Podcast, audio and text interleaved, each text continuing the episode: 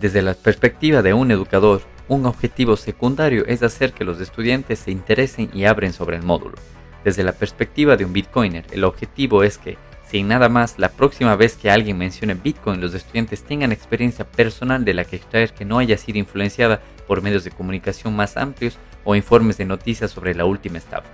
desde ambas perspectivas, proporcionar a los estudiantes de último año, listos para progresar en el mundo de los negocios en general, más conocimiento sobre una innovación tan importante como Bitcoin es una actividad que vale la pena.